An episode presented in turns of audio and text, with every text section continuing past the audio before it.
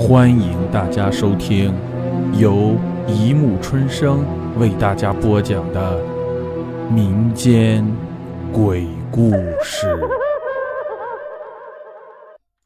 第三百三十三集《鬼租二》。第二天，我休班在家，咚咚咚，门外有敲门的声音。我很警觉地打开猫眼。一位瘦骨嶙峋的老人站在门外。我是来抄水表的，你报个数吧。老人头也不抬地说。我跑到厨房记下了水表的数字。好，谢谢你，姑娘。老人颤巍巍地在本子上写了数字，转身走到汪富维门口，停了停，又走了。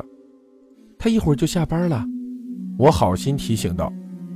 老爷爷转过身，奇怪地问：“你在说谁呀？”“就是这家的呀，他一会儿就下班了。”老爷爷的脸上露出奇怪的表情。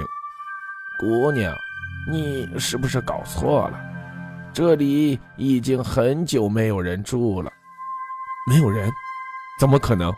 我连忙解释道：“汪福威就住在这里，我昨天还见过他的。”老爷爷脸上的表情有些复杂，他上下打量了我一下，说：“姑娘，我从这里住了很长时间了，每次都是我来抄水表，这里真的好久都没有人住了。”我感到身后一阵阴风，回想起来，昨天汪富维不用开门就能走进屋子里，好像真的有些不太正常。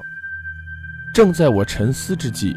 查水表的老人离开了，黑漆漆的走廊里只剩下无尽的黑暗，在黑暗的尽头，仿佛有一个白色的小球在跳动。咚，咚，咚，那不是球的声音，而是脚步声。谁？我哆哆嗦嗦地问。走廊里的灯泡早已坏掉，天色一暗就会什么也看不到。一个白色的身影正慢慢向我移动，越来越近，马上就要到我面前的时候，我大叫了一声：“啊！”我吓得瘫倒在地上。怎么了？好像是汪富维的声音。我睁开眼，看到汪富维跪在面前。我我，这个时候看到他，我更加害怕，但是我不想被他看出什么。没没什么，摔了一跤。汪富维笑着扶起我说：“哎，走廊里的灯早就坏了，也没有人修，以后晚上还是少出来的好。”我边听边点头，手臂碰到了汪富维那双冰冷的手上，对，冰冷，就像完全没有温度一样。你，我赶忙推开他，紧贴到墙边，警惕地望着汪富维：“你你又怎么了？”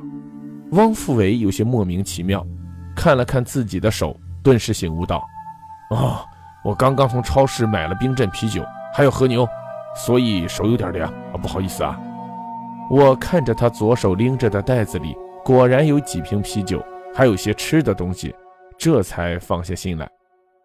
对了，刚才有个老爷爷来抄水表，你不在家，我跟他说：“福伯啊。”汪富伟说。他是不是又没抄我家的？哎，每次他都不记得我住在这里呢。我奇怪，问道：“为什么？”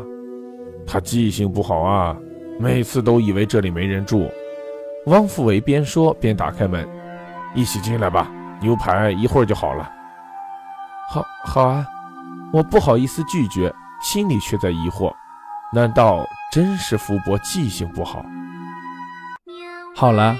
故事播讲完了，欢迎大家评论、转发、关注，谢谢收听。